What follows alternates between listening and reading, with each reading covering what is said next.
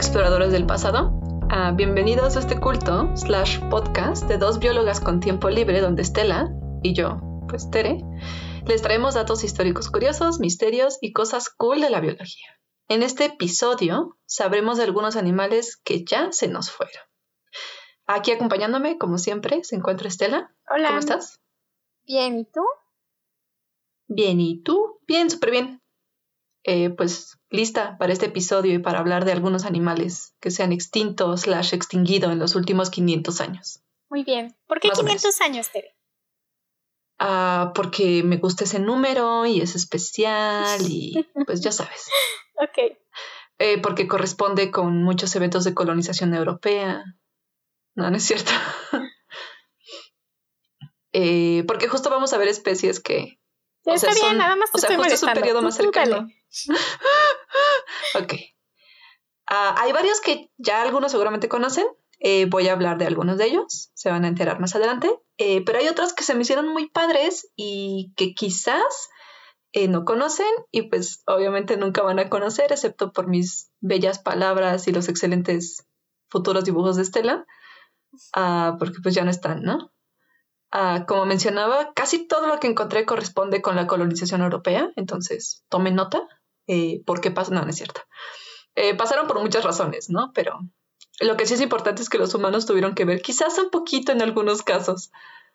Ah, entonces, como les decía, vamos a hacer un juego de dibujo con Estela esta vez. Esta vez te toca dibujar a ti. Ah, es- Eh, sí, porque qué oso con mis dibujos. Bueno, eh, ajá, para empezar, eh, quisiera hacer la aclaración de que a diferencia de. Tere, que tiene una computadora con pantalla touch y un mouse, yo solamente cuento con un trackpad. Entonces, sí, mis dibujos Ni están siquiera horribles. tengo computadora. Sí, mis dibujos están horribles. mm, En parte, ya saben por qué fue. Pero va a estar divertido. Vamos a ver tus skills para usar Paint y la trackpad. Ay, a ver. Eh, bueno, tengo como un párrafo descriptivo de cada una de las futuras criaturas de las que vamos a hablar. Entonces, pues yo voy a contarte, tú me vas a responder, pero pues básicamente tienes el tiempo de lo que yo me tarde en contarte lo que estoy, lo que investigué para hacer tu dibujo. Ok, ¿cuántas son para ir haciendo los recuadros? Ah, no sé, Estela, no sé. Eh, planea futuro. Son 30.500. Son 500 años de extinción. No, no son muchas, son como 5, creo, 6. Ok, bueno, juego de dibujo rápido. Muy bien, aquí vamos. Ajá. Eh, bueno, pues vamos a empezar con el primero. El primero es una enorme ave llamada moa. Moa. Moa, ¿eh? No boa. Ah. Eh, con M. Es un ave. Ah, es el género Dinornis eh, y vivía en Nueva Zelanda. Se nos fue, esa sí se nos fue un poquito más de 500 años atrás, eh, pero solo poquito. O sea, ponle que son unos 600. Eh, lo padre de esta ave es que podía llegar prácticamente hasta los 3 metros. Esto es mucho más alto que muchos departamentos de la Ciudad de México. Am, y además tenía un marcado dimorfismo sexual, que es básicamente las hembras eran muy diferentes a los machos. De hecho, las hembras pesaban más y eran mucho más altas. Tanto era la diferencia que se llegó a creer que eran especies diferentes hasta que alguien dijo como, oigan, am, el, el DNA dice que son iguales, entonces, ah, bueno, bye. Oye, pero hace 500 años no se sabía la existencia del DNA.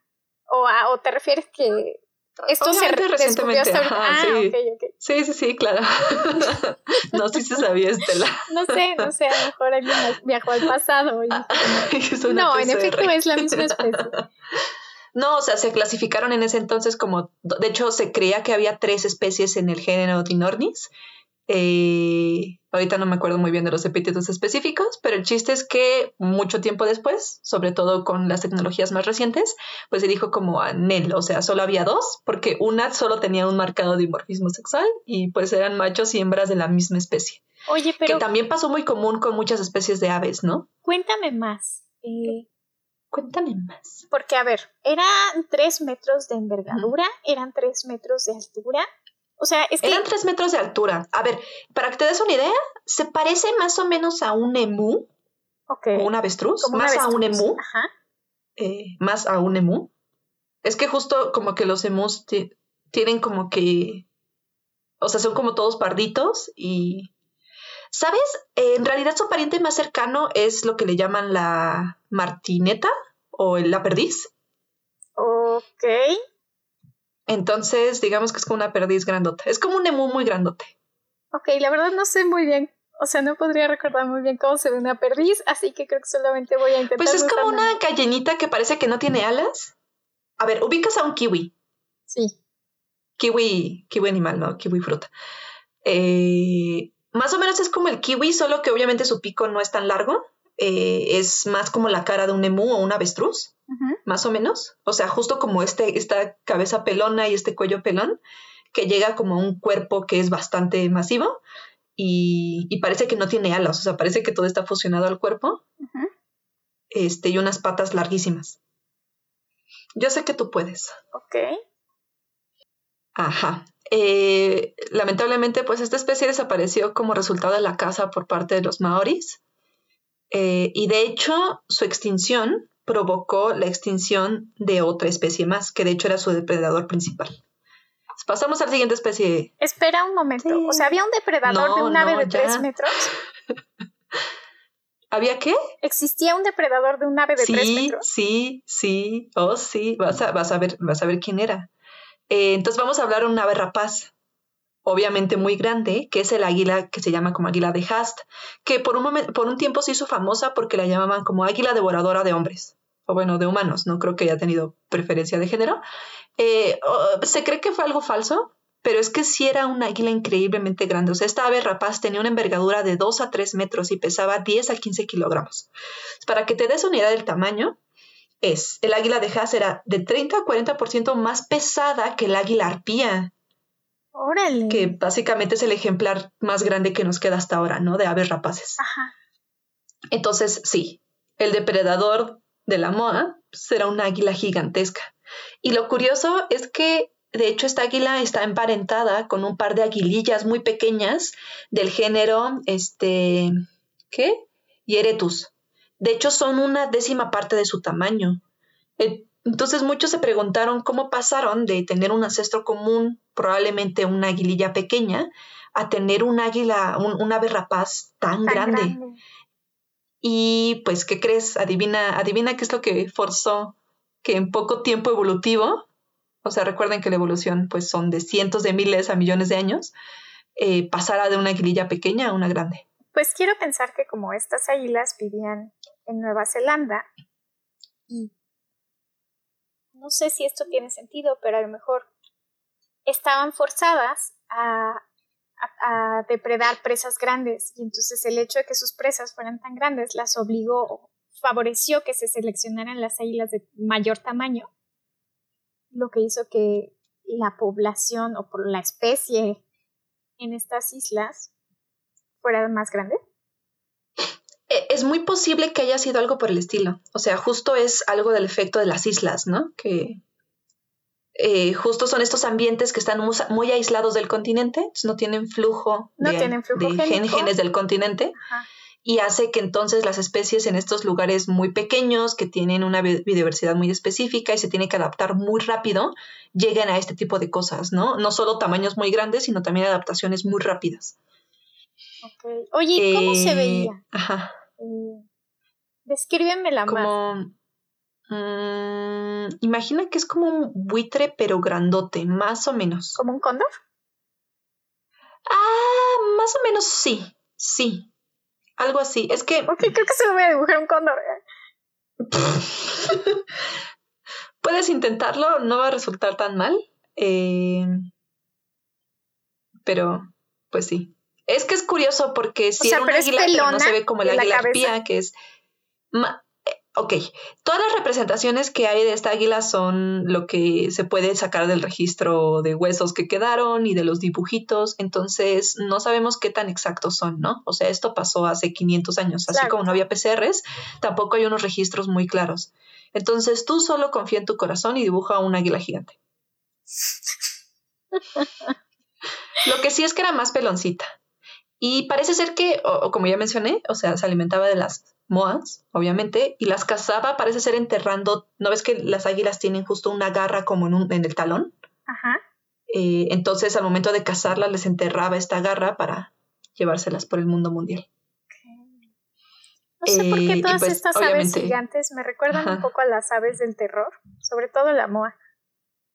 a ver si en algún, en algún capítulo futuro hablamos de las aves del terror. Del terror.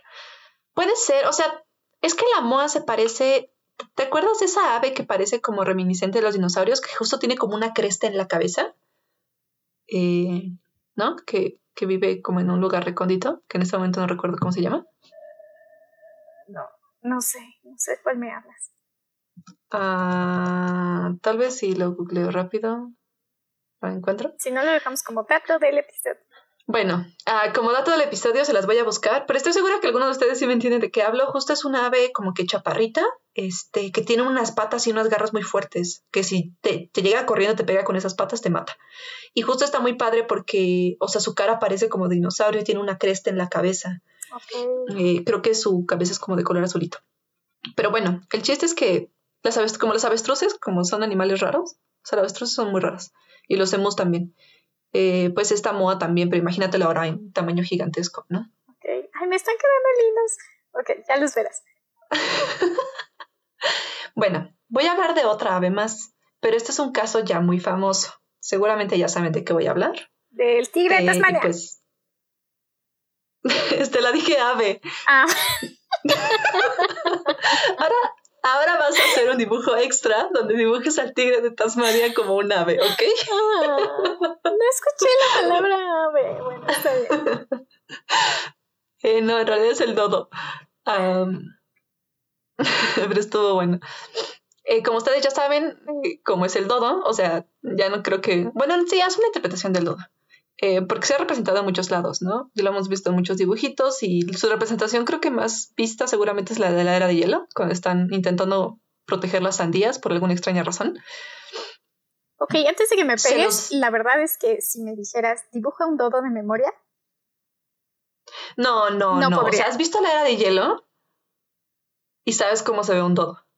O sea, sí Más o menos. visto, pero es que no sale en la, en la primera. no, salen las más chafas ya. Ajá, y yo no recuerdo las películas chafas.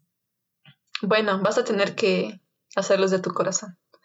Eh, es como un pavito, como un pavito con alas muy pequeñas, eh, con un pico como que anchito. Ah, y pues ya. Eh, de hecho, se los ve como aves, o sea, se los interpretaba como aves gordas y torpes, y que eso fue lo que le llevó, los llevó a extinguirse, pero en realidad parece ser que estas, en realidad son palomas de tamaño de un pavo, o sea, son de la familia Columbide. ¿A poco? Entonces, sí, sí, son básicamente palomas. Ah, en realidad no eran tan gordos como se creía dicho, ni tampoco tan torpes, eh, parece ser que eran bastante rápidos.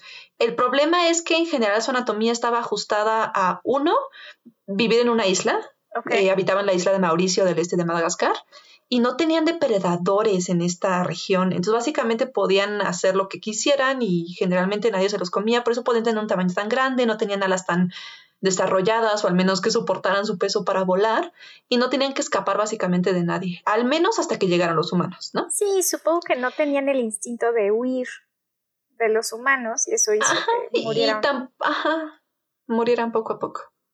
Eh, algo chistoso es que parece ser que su peso real, o sea, las estimaciones de su peso han causado tanta polémica que hay muchos estudios que revisitan una y otra vez el tema. Eh, hay, hay, quienes decían que pesaban entre 9 hasta veintitantos kilos y hay otros que dicen, a ver, no, no, no, no eran tan gordos. El promedio creo que está en 12 kilos, eh, pero lo que sí parece ser es que tenían una alta variación en el peso y eso no se entiende por qué. O sea, también hay que tomar en cuenta que los registros que nos quedan son huesos, son quizá una que otra interpretación de los dibujos que hacía la gente local, eh, los dibujos de los europeos. Eh, y algo importante es que, pues en algún punto se llegó a tener esas aves en cautiverio, entonces probablemente engordaron en cautiverio. También no se sabe si esta poca estimación en las representaciones artísticas del dodo fue efecto de estacionalidad, o sea que en algunas estaciones fueran más delgados, en otras fueran más gorditos, o que estuvieran cambiando plumas, o que en realidad se estuvieran esponjando porque tenían miedo y entonces... Este Pero bueno, el chiste es que hay mucha controversia con su peso y hay muchos artículos que dicen como los dodos no eran tan gordos como tú creías. Y entonces todas las, todos los animales disecados, bueno, todas las eh, escenas disecadas del dodo en los museos tienen que ser reajustadas porque no eran tan gorditos. Okay. Lo que sí es que desde su descubrimiento hasta pues el último registro que tenemos pasaron solo 150 años, entonces en ese tiempo alcanzamos a arrasar con con esta pobre especie. Vaya. Entre cazarlos y también pues todas las especies que, así como los humanos llegaron a colonizar y con los humanos llegan un montón de nuevas especies que arrebatan comida o ellos mismos cazan a esas especies y entonces se las comienzan a comer masivamente y así es como poco a poco los van se caput. Y pues ya, el dodo se fue y aún no sabemos cuánto pesaba, lo cual es al parecer muy triste. Ah, voy a tomar agua. El siguiente animal el que te voy a contar es del grupo de los sirénidos, es decir, es pariente del manatí y del dugongo o dugón. Ok. Y de hecho esta criatura extinta se parece mucho más a este último, ¿no? Les voy a hablar de Hydrodamalis gigas o vaca de Steller. vaca de Estela. De Steller, ¿no? No de Estela. Voy a hablar de la vaca de Estela. Ay, nótese que yo no dije eso, ¿ok? Okay. Eh, vivía en las Islas del Comandante, que es un grupo de islas que está entre Rusia y Alaska, y se cree que durante el Pleistoceno tenía una mucho mayor distribución. Según los registros, se tenía estimado que podría pesar entre 8 a 10 toneladas y medía más de 9 metros. Entonces, si ¿se acuerdan del capítulo de orcas? Recuerden que el microbús de la CDMX pesaba 6 toneladas y medía 8 metros. Oye, pero eso es Esa un es tamaño mucho mayor al manatí, ¿no? Porque el manatí, ¿qué medirá? ¿Como unos Sí, 3 metros? y que el dugón, ajá, sí, por eso es gigas y por eso en general era el sirénido más grande de este grupo. Obviamente hasta que ya no lo fue más, ¿no? Eh, y pues básicamente es muy muy similar al dugongo, que la diferencia entre el dugongo o el dugón y el manatí es un poco eh, su alimentación y el manatí es como más gordito y tiene la cola aplastadita, mientras que el dugón es un poco más larguito y tiene la cola mucho más parecida a la de las ballenas, por ejemplo, Ok, que es como esta colita más de sirena. ok, que supongo Entonces, que por eso era este- que los ajá. marineros confundían, ¿no? A los dugongos con sirenas. Sigo pensando que están muy gordos para confundirlos con sirenas, pero recordemos que en ese entonces la gordura era símbolo de belleza y estatus. Entonces, Ah, pues sí, o sea, justo este pues se parecía mucho. O sea, era muy grandote, tenía una capa de piel mucho más gruesa. O sea, en que pocas es palabras, era un que resultara- grande. Era un grandote eh, y muy- con la piel mucho más gruesa. Eh, probablemente por los ambientes fríos en los que habitaba. Y se alimentaba prácticamente solo de kelp. Oh. Ah, y pues obviamente también eran alemanes muy sociables y muy lentos y eso hacía que eran, eso los hacía como presa fácil. Pues eran cazados por su grasita y su carne, lo que obviamente llevó una bajada en su población, ¿no? Y de hecho el mismo Steller, eh, George Steller, el que lo describió por primera vez, menciona que su carne sabía súper rico y que su grasa se semejaba como a, a aceite de almendras. ok. Ajá, detalles de la vida. Está- estaban buenos y por eso se los, se los cazaron todos y sabían rico y así. No. Eh, pero de hecho parece ser que su extinción se debió a una mezcla de factores. O sea, primero sus poblaciones ya estaban a la baja, eh, para empezar, ¿no? Y ya sabemos que una población pequeña implica poca variación genética y así como con las vaquitas marinas, eh, pues eso eventualmente lleva a que todo caput, Sí, ¿no? sí, eso lleva a endogamia y problemas de salud, problemas de Sí, que-. Exacto, o sea, recuerden que la endogamia, que es justo este proceso en donde los organismos se reproducen entre eh, emparentados, eh, que es lo que le pasaba a la realeza, pues se comienzan a propagar, o las posibilidades de tener enfermedades como la hemofilia eran mucho más altas, ¿no? Y entonces se comienzan a morir. Eh, entonces sí es un problema. Y pues luego, pues se contribuyó a que los humanos los cazaran. Y también se cree en un estudio eh, di- diferente que en esa misma región se cazaba a las nutrias. Entonces, no sé si saben del caso de que las nutrias comen a los erizos, ¿no? De mar. Y si tú remueves las poblaciones de nutrias, los erizos de mar aumentan de manera increíble. Y al mismo tiempo, los erizos de mar evitan que crezcan los kelp o que existan los bosques de kelp. Entonces, se cree que la disminución también en los bosques de kelp generó de alguna manera indirecta que como pues no hay alimento, pues las vacas de Steller ya no tenían que comer. No solamente siendo un animal tan grande, imagínate la cantidad de comida. Daño a su hábitat. Exactamente. Ah, Eh, para los que no ubiquen qué son, qué es el kelp o qué son los bosques de kelp, pues son estas algas muy, muy largas, pueden variar entre 30 a 80 metros de longitud.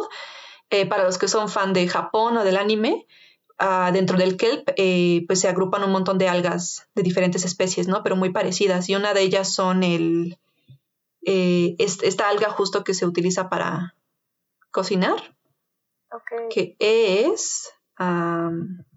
ahorita se, se me acaba de ir el nombre. Tú. eh, no, espera, me tengo que acordar. El kombu, el kombu. Ah. Mi única Que referencia tú te de tienes que Kelp acordar, ¿no? Ajá. es el capítulo de la caracola mágica de Bob Esponja. Ok, donde se- porque se pierden en un bosque de kelp, ¿no? Ah, sí es cierto, se pierden. Ok, esa es una muy buena referencia y eso es el Ah, que. La que no es fan de Bob Esponja. Ok. También el kombu ah, es lo que se comía Saitama, según esto, para evitar su caída de pelo, que eventualmente a Tormo se le cayó.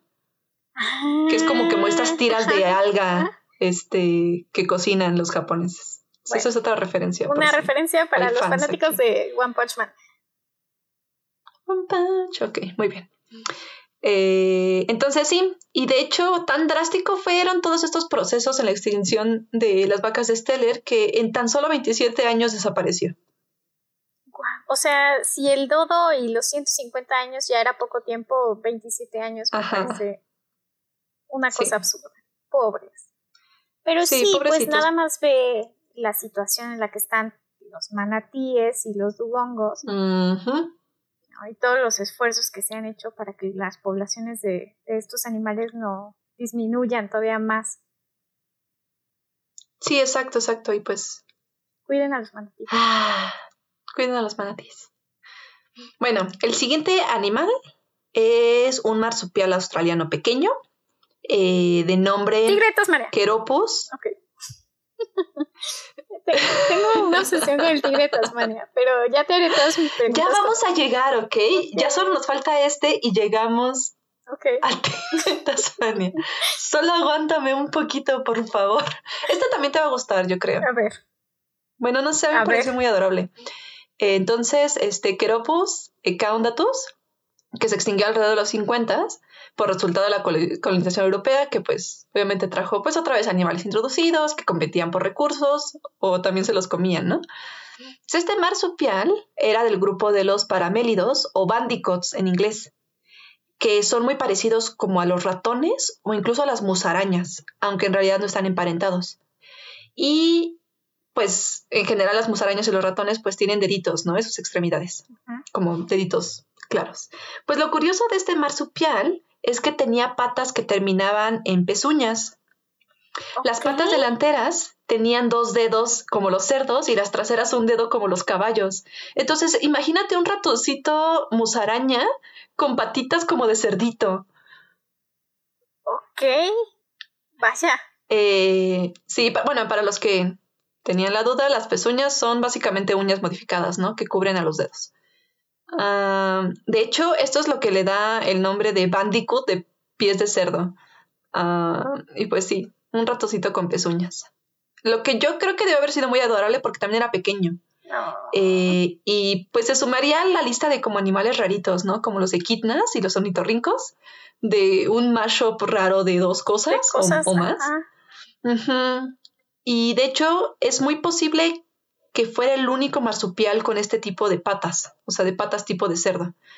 Eh, y que además era principalmente herbívoro porque muchos de sus parientes cercanos son o omnívoros o insectívoros y este prácticamente solo se alimentaba de pastizal. Ok. Ah, pero ya no está, porque bye. Oye, ¿y con qué está 50s. cercanamente? O sea, ¿con qué está emparentado? ¿Con qué dijiste que está emparentado? Está en el grupo de los paramélidos. Son en, en realidad en general una, un grupo de este marsupialitos. La familia es paramélide y se ven como, imagínate que es como el cuerpo de un conejito con la cabeza de un ratoncito, una musaraña, porque tienen como que la nariz larga y unas orejas como que grandes, pero un poquito eh, angostitas. Ok. parece ser que, o sea, es que es interesante porque esos son marsupiales. Obviamente en Australia es el, mundo del, del marsupial. Ajá. Eh, pero algo importante es que parece ser que dentro de los marsupiales pues tienen dientes o dentadura de carnívoros o insectívoros. Y además parece ser que tienen un dedo con una única uña que también es común en los canguros. Creo que es la unión del segundo o tercer dedo, algo así, para formar como una... Oye, ¿cómo es su colita? ¿Como de ratón? Ajá, imagina una colita de ratón. Eso es como... Sí. Ok. Bueno, ya lo verás. Yo creo que te va a quedar lindo. No sé, es como una rata canguro, pero una descripción literal de una rata canguro. Pero no olvides las patas, lo importante son las patitas de cerdo. Ajá, esas ya las puse. Además, pues caminaba en cuatro patas, o sea, no es como los canguros que, que tienen dos, o sea, este sí, como un cerdito, tenía siempre en las cuatro. Ok. ¿Sabías que el pangolín camina en dos patas? Yo no sabía eso y apenas me enteré. Deberíamos hacer un episodio del pangolín. Sí. Bueno, tal vez próximamente. Bueno, ya que quizás terminaste con ese dibujo, no lo sé. Okay. Ahora sí, vamos a pasar a algo importante. Que es el otro marsupial australiano, Tilacinos, este, Sinocephalus, que es el tigre de Tasmania o lobo de Tasmania o creo que tiene otros nombres también. Eh, pero creo que todos los conocen más como el tigre de Tasmania, ¿no? Entonces fue un marsupial carnívoro de Australia, de hecho el último de su grupo del género Tilacinos.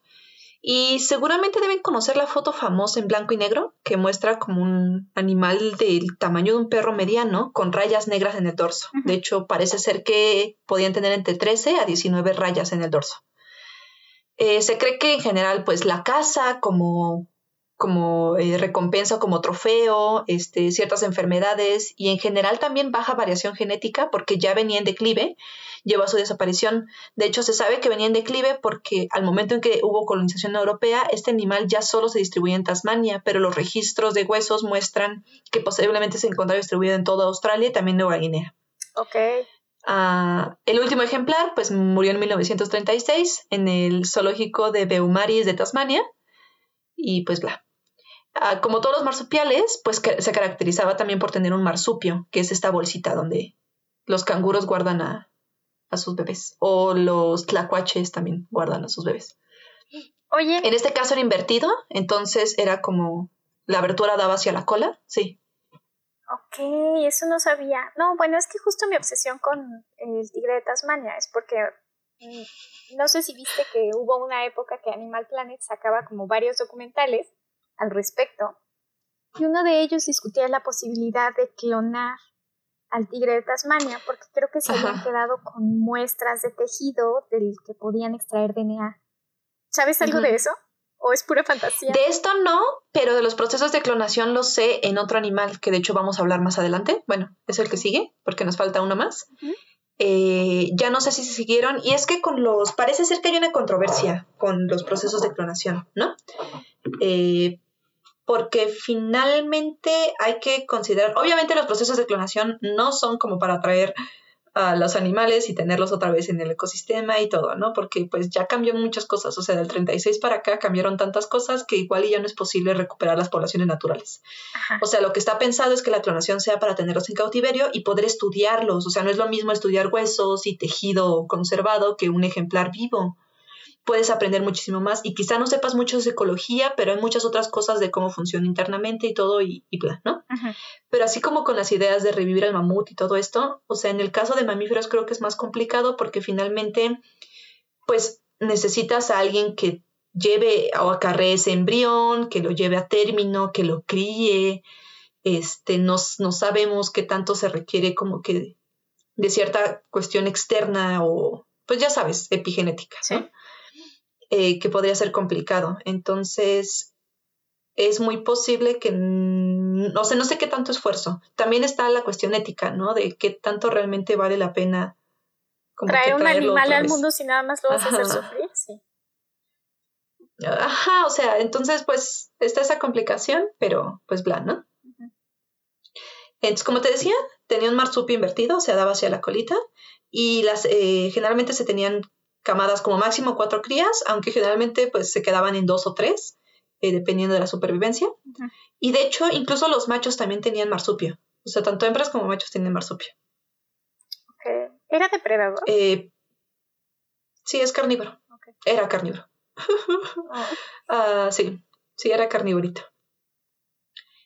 Se cree que pesaba entre 15 a 35 kilogramos y vivía de 12 a 14 años. El estimado está por, por los huesos. El problema es que parece ser que en cautiverio vivía mucho menos.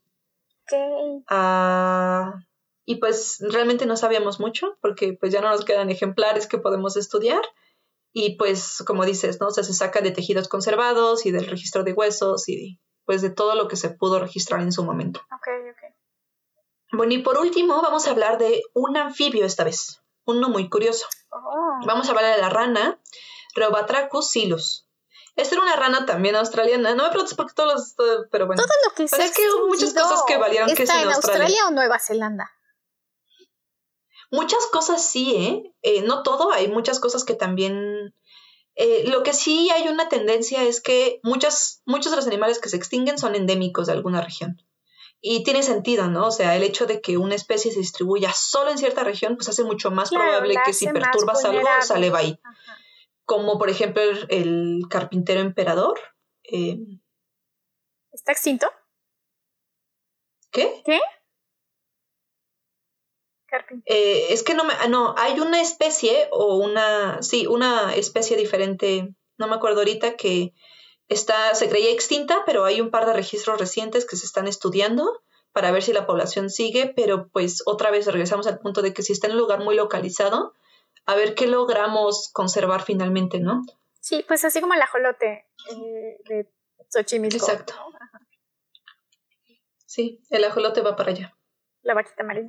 Bueno, entonces, eh, eh, se extinguió por ahí de los 80, de hecho muy poco después de que se descubriera. Y es que esta rana se tragaba sus embriones, los incubaba en su estómago y ocho man- semanas después vomitaría a sus ranitas. Este, y lo increíble es que pues estas ranas podían pasar por ese proceso sin ser afectadas por el ácido del estómago. Entonces básicamente convertía el estómago en un útero. Oye, pero a ver, pausa, pausa. ¿Es la única rana que se Sí. sabe que puede hacer eso? De hecho se sabía de otra, de su hermana. ¿Y también está extinta? sí. Ah. sí, de hecho es una cosa muy curiosa de este género y hasta ahora, según yo, no se sabe de otra rana que pueda hacer esto. O sea, vomitaba sus ranitas bebé. Interesante. Ah, obviamente esto apantalló a la comunidad científica. Es, algunos incluso dijeron como fake news, fake news. O sea, es que imagínense, es una rana que se traga sus embriones y el ácido no les hace nada. Sí, Pues bueno. parece ser que la disminución de ácido venía de algo que producían los renacuajos, una- un tipo de mucosa con una enzima que reducía los niveles de acidez y eso permitía que entonces no, no se digirieran dentro del, del estómago de la rana. Eh, y pues esto parece ser que a algunos les pareció de mucha importancia, porque imagínense, a lo mejor ahí es donde está la cura a las úlceras gástricas de los humanos. ah, Pero bye. Eh, y pues de hecho, como te decía, ¿no? O sea, no se sabe mucho de la rana, no se supo mucho qué onda y de la nada bye. Después se descubrió que tenía a su hermana ranita, esta es Reo- Reo- eh, Rheobatrachus eh, vitellinus, pero igual, o sea, al año de que se descubrió, ya no se vio más. No ma. Y este es el caso que llevó a decir, ok, eh, vamos a intentar usar la tecnología de clonación para revivir esta especie, porque parece ser que se tiene suficiente tejido conservado para mantener como que a la especie existente por medio de procesos de clonación. Ok. Y pues hablando de estas cosas éticas y todo, o sea, finalmente la rana, a diferencia de los mamíferos, pues puedes criar el embrión de manera externa. O sea, no necesitas realmente muchas cosas eh, no necesitas una placenta, no necesitas a una madre sustituta, o sea, tienes el embrión y ya. Parece ser que es un muy buen candidato para intentar recuperar por medio de la clonación, que nos permite primero, pues, estudiar cómo son los procesos de clonación, estudiar cómo son los procesos de desarrollo a partir de esa tecnología y, pues una vez que si se puede clonar la rana, pues estudiar como que todas las cuestiones que vienen con la biología de la rana, ¿no? Eh, parece ser que hasta el 2013 lo estaban logrando, pero es que el embrión se quedaba pasmado en una etapa del desarrollo. Y recientemente, creo que el año pasado, lograron obtener ciertos embriones que parecía que sí estaban continuando bien su desarrollo, pero se sigue en eso. Ok, pero bueno, por lo menos se está intentando ya en un plan serio, lo cual me parece muy interesante. Sí, sí. Otra vez, no creo que esto aplique para todas las especies, o sea, no creo que valga la pena revivir al mamut, por ejemplo, uh, porque ¿qué tanto podremos sacar realmente de ellos? Eh, pero hay otras como estas ranas que a lo mejor valdría la pena porque quizás van a tener algunos ciertos usos eh, médicos que nos van a beneficiar o nos van a permitir entender ciertas cuestiones de la biología de las ranas, sobre todo con esas especies que tenían comportamientos muy raros, muy únicos y ya no las tenemos. Eh, además de que se, o sea, justo se extinguió en una época, esto es de los 80, si se dan cuenta, voy como de menor a mayor, eh, y en este entonces ya se colectaban más tejidos, se colectaban más muestras, se hacían un montón de otro tipo de cosas que permite preservar el tejido de mucho mejor manera y por lo tanto hacer los esfuerzos de clonación mucho más viables. Sí. Eh, y pues este es el último ejemplo como que extendido. Obviamente hay muchos ejemplos más. O sea, solo en Australia se extinguieron alrededor de 30, 30 especies en esos últimos 500 años, ¿no? Eh, y a falta en otros lugares del mundo también desaparecieron otro tanto de especies. Obviamente muchas de estas que les conté son grandes, son vistosas, son mamíferos, pero muchas otras son, o si les hablé solo de animales, o sea, ni siquiera les dije de insectos. Eh, faltan plantas, faltan un montón de otras cosas, ¿no? Hay por ahí creo que una estadística que dice que no sé cuántas especies de insectos desaparecen al día. Entonces les hablé de lo más vistoso y lo más grande, ¿no? Y lo demás parece ser poco relevante y así. Hay otros casos mucho más recientes, por ejemplo, el pez remo chino, este Cephurus gladio, eh, que justo fue declarado este, extinto a partir del 2000 2005, creo, 2010. 2005, creo. Está la tortuga gigante de Pinta, eh, la de la isla de los Galápagos, cuyo último ejemplar falleció en 2012. Este. ¿El rinoceronte blanco? ¿Negro? ¿Los dos? Son poblaciones del rinoceronte. Y de hecho, hay, no son las únicas poblaciones. O sea, todas las poblaciones del lobo que se que desaparecieron, todas las poblaciones de tigre que desaparecen, o sea, en los registros hay subespecies o poblaciones con variaciones. No, no hay, en algunos no hay suficientes datos genéticos como para decir que ya era otra especie, pero Así como le pasó al, tigre de Tasmania, entre que de población en población se fue extinguiendo hasta que se volvió como endémico de Tasmania y valió, así le va a estar pasando a muchas otras especies. De poquito en poquito sus poblaciones en diferentes lugares del mundo van desapareciendo hasta que se vuelve endémico y entonces una vez que está en ese punto podemos correr el riesgo de que desaparezca por siempre. O sea, hay muchas especies que están en ese proceso de sale bye. Em, y pues sí. Y pues en general voy a terminar como con una reflexión, eh, porque pues tú eres bióloga, yo soy, soy bióloga y pues pasamos por el aprendizaje de la paleobiología que nos dice que pues las extinciones suceden, ¿no? Es algo que pasa siempre. Eh, de hecho, si no fuera porque los dinosaurios y otros reptiles desaparecieron, los mamíferos y las aves no, pues, estarían aquí, no, no, habrían, ¿no? no estaríamos nosotros aquí. Eh, y justo las, las, extinciones se dan pues, por cambios climáticos, por, por catástrofes que suceden y pues son cambios que del ciclo natural de la Tierra y causan reducción en las poblaciones y pues en general poco a poco con la bajada de la eh, variación genética pues desaparecen las especies. Pero un detalle importante, yo creo que es una, diferencia clara, es que pues los procesos naturales y los catástrofes no son conscientes de lo que están haciendo, ¿no? Pero nosotros sí sí somos conscientes de qué estamos haciendo que causa la extinción de las especies que nos rodean. La caza, la destrucción del hábitat, de los organismos, la disrupción de los ecosistemas y pues otras cosas más. Entonces, o sea, sí, como humanos modificamos el ambiente y eso es normal, o sea, hay que aceptar que modificamos nuestro ambiente alrededor y con eso vienen muchas otras cosas, ¿no? Con eso viene introducción de especies, gatitos, perritos que afectan a la fauna local y pues finalmente somos una especie que modifica el ambiente, pero yo creo que cargamos con la responsabilidad de hacer eso de manera consciente, ¿no? Que nuestras acciones tienen, acciones tienen efectos y que pues finalmente si hay algo que podemos hacer para mitigarlo, pues qué mejor, ¿no? Eso por una parte. Y yo creo que otra parte muy importante es que la pérdida de muchas de estas especies ni siquiera es resultado de modificar el entorno por una necesidad humana. Muchas de estas especies se pierden por capricho, porque el animal está bonito y lo quiero de trofeo, porque en algún lado se piensa que el marfil de los elefantes o el cuerno del rinoceronte tiene propiedades afrodisíacas y entonces en su ignorancia la gente paga mucho dinero por matar un animal que pesa más de 300 kilos para solamente cortarle el cuerno. Y creo que es ese egoísmo el que no se vale. Eh, sí, o sea, finalmente eso es también parte de lo que yo diría modificar nuestro ambiente, ¿no? O sea, finalmente son comportamientos de nuestra especie. O sea, si lo vemos en retrospectiva, nuestra especie eh, hace este tipo de cosas, pero otra vez reiterando, ¿no? O sea, tienes razón, no se vale y si podemos hacer de manera consciente. Si somos conscientes. O podemos tener presente esto. De esto, exactamente. O sea que no es realmente una necesidad que tengamos matar a estos animales. Es nuestra responsabilidad estar conscientes de eso. O sea, en nuestros hombros recae y, y siento que es una idea bastante bonita, ¿no? Porque finalmente las especies con las que compartimos, muchas de ellas a veces no son capaces de medir. Finalmente el bien y el mal son conceptos humanos, ¿no? Y no son capaces de establecer, ah, esto que yo, o sí, y todavía no lo sabemos, ¿no? Pero de establecer estas relaciones de lo que estoy haciendo está impactando hasta cierto nivel.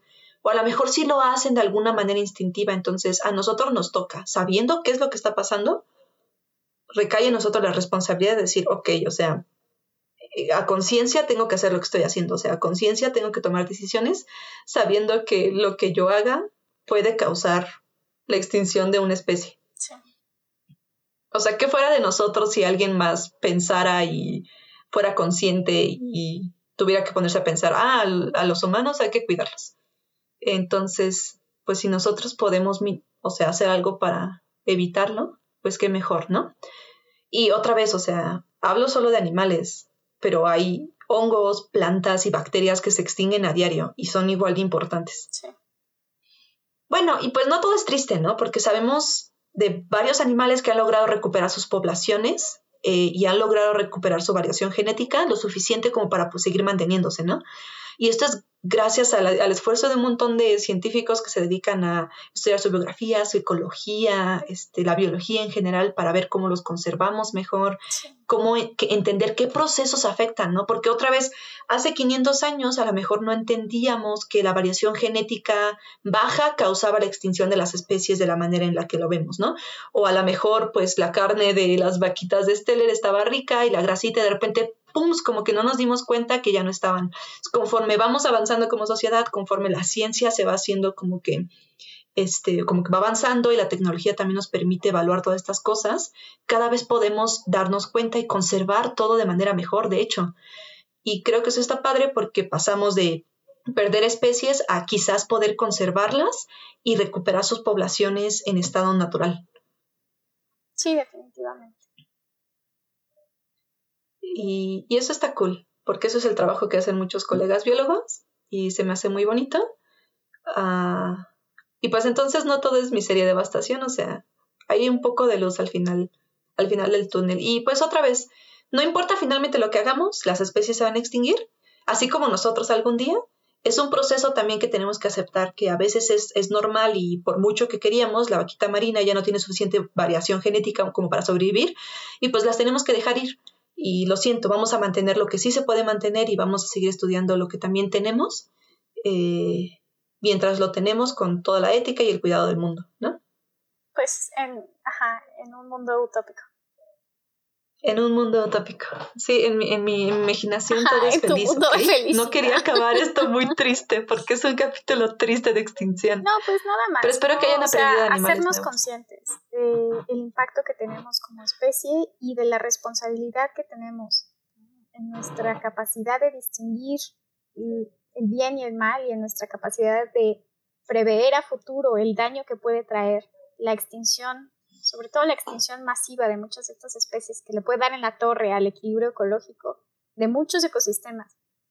¿no? Reflexionar sobre eso y bueno, aunque sea un una acción pequeña aportar a, a que esto pues no esté pasando de una manera tan grave, por lo menos.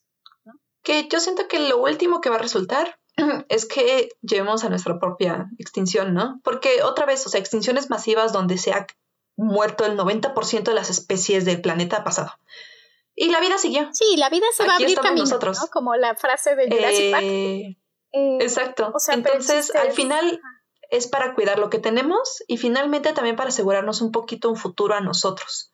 Porque quizás ya no sobrevivamos otro cuello de botella y quizás ya no sobrevivamos lo suficiente porque estamos provocando una destrucción masiva y eso nos incluye a nosotros, ¿no? Y caput humanos y caput todo lo que estamos haciendo. Sí, así es. A menos que llegue una raza alien y diga como, ah, sí, los humanos se extinguieron en el año, ah, eso estaría, estaría masivo. Bueno, pues eso, eso es todo por hoy. ¿Quieres adelantarnos un poco del siguiente contenido mágico de biología? Muy bien.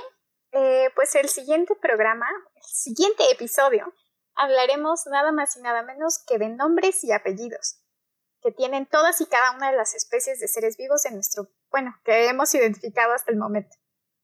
Eh, este capítulo va a salir más pronto de lo que creen. Uh, ¿Qué uh. significará eso? Ya verán. Eh, para eso, pues no olviden seguirnos en nuestras redes sociales, donde también van a encontrar pues las imágenes y los memes del episodio de la de hoy. Prometo hacer memes bonitos para contrarrestar un poco el speech filosófico y, y la muerte pues masiva que sucedió en este episodio. Y para reinas un poco de las extinciones. ¿no? Sí, sí, Es lo único que podemos hacer. Pues nos pueden encontrar en Instagram como dos biólogas-pod, en Twitter como arroba dos biólogas y en Facebook también como dos biólogas-pod. Síganos y compartan. Eh, y pues nos vemos quizás muy pronto. Y recuerden que nada en biología tiene sentido si tu grasa corporal no sabe aceite de almendra. Yo creo que esa grasa tenía cianuro o algo así. no sé, pero no se murió entonces. De haber tenido cianuro estarían todos muertos, pero bueno. No había suficientes manatís gigantes como para... Para matar a todos, buen punto, ¿eh? Bueno, adiós. Adiós.